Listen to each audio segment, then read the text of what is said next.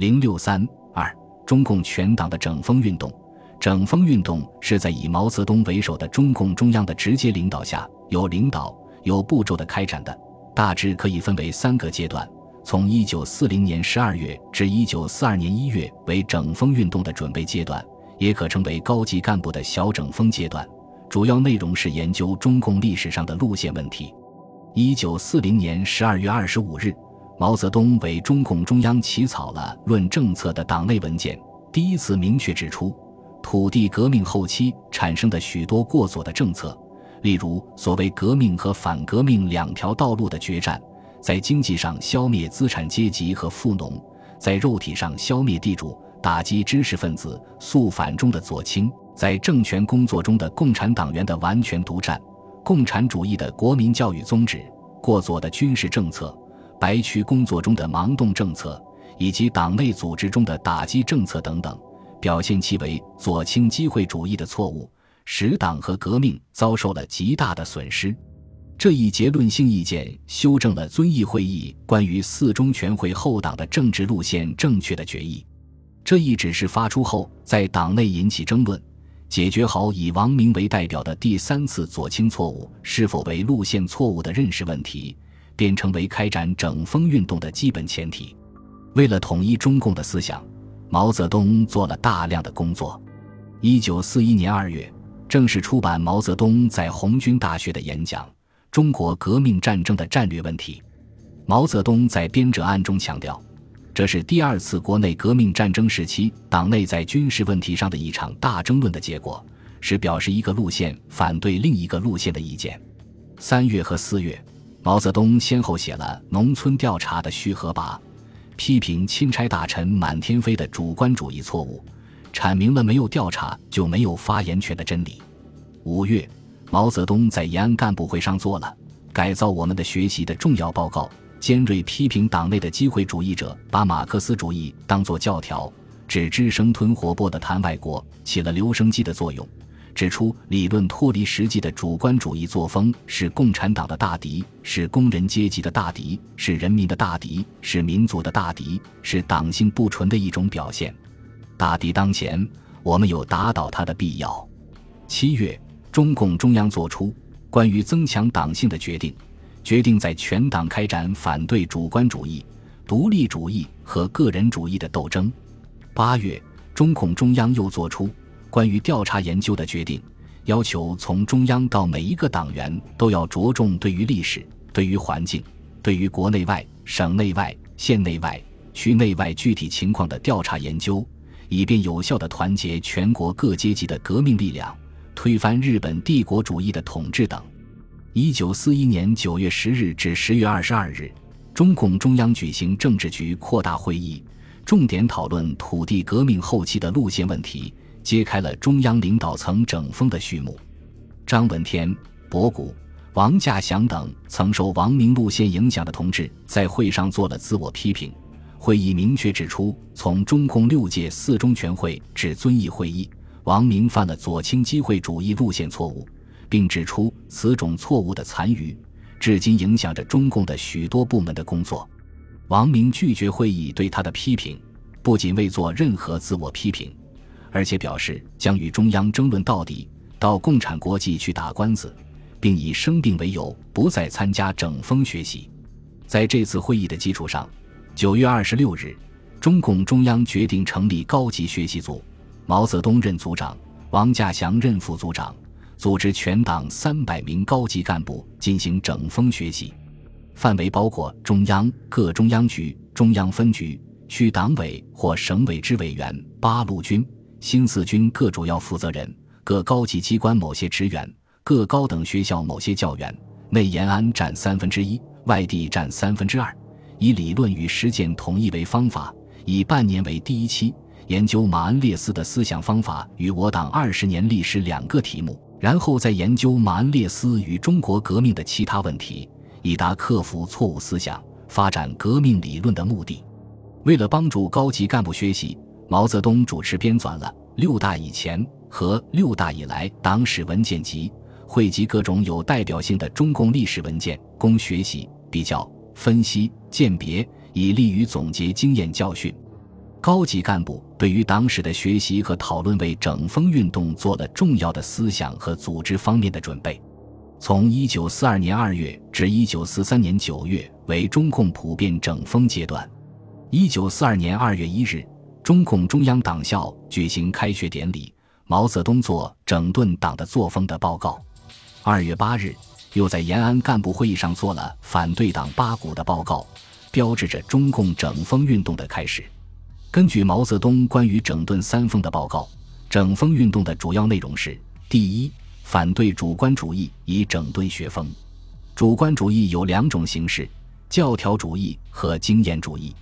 教条主义者可以王明一伙为典型，他们口头上也讲马列主义，甚至标榜是百分之百的布尔什维克，但是他们不是根据马列主义的理论和方法研究中国的政治、经济、军事。文化的历史和现状，研究中国革命的实践经验，从中引出结论，作为中国革命的指南；而是抛弃马列主义的精神实质，把马列主义的若干词句和结论当作教条，硬搬到中国来。这样的作风，拿了律己，则害了自己；拿了教人，则害了别人；拿了指导革命，则害了革命。经验主义者则长期居守于自身的片段经验。不能总揽客观实际的全局，轻视马列主义的理论指导，往往成为教条主义的俘虏和助手。两者相较，教条主义在当时是最为危险的敌人。与主观主义相对立的是理论联系实际的学风。毛泽东强调，对于马克思主义的理论，要能够精通它、应用它。精通的目的全在于应用。要求党员通过整风学习，要能够依据马克思列宁主义的立场、观点和方法，正确的解释历史中和革命中所发生的实际问题，能够在中国的经济、政治、军事、文化种种问题上给予科学的解释，给予理论的说明。只有把理论、历史、现状很好结合起来，才能制定正确的路线和政策。毛泽东指出，克服主观主义的具体办法是使上述两种人各向自己缺乏的方面发展，有书本知识的人向实际方面发展，然后才可以不停止在书本上，才可以不犯教条主义的错误。有工作经验的人要向理论方面学习，要认真读书，然后才可以使经验带上条理性、综合性，上升成为理论。然后才可以不把局部经验误认为即是普遍真理，才可不犯经验主义的错误。第二，反对宗派主义以整顿党风。政治上的机会主义和思想上的主观主义，表现在组织上必然为山头主义、宗派主义和分裂主义。当时党内占统治地位的宗派主义虽已不存在，但它的残余还存在，如闹独立性。特别是由于根据地的被分割而突出表现为山头主义。毛泽东指出，对内的宗派主义倾向产生排内性，妨碍党内的统一和团结；对外的宗派主义倾向产生排外性，妨碍党团结全国人民的事业。铲除这两方面的祸根，才能使党在团结全党同志和团结全国人民的伟大事业中畅行无阻。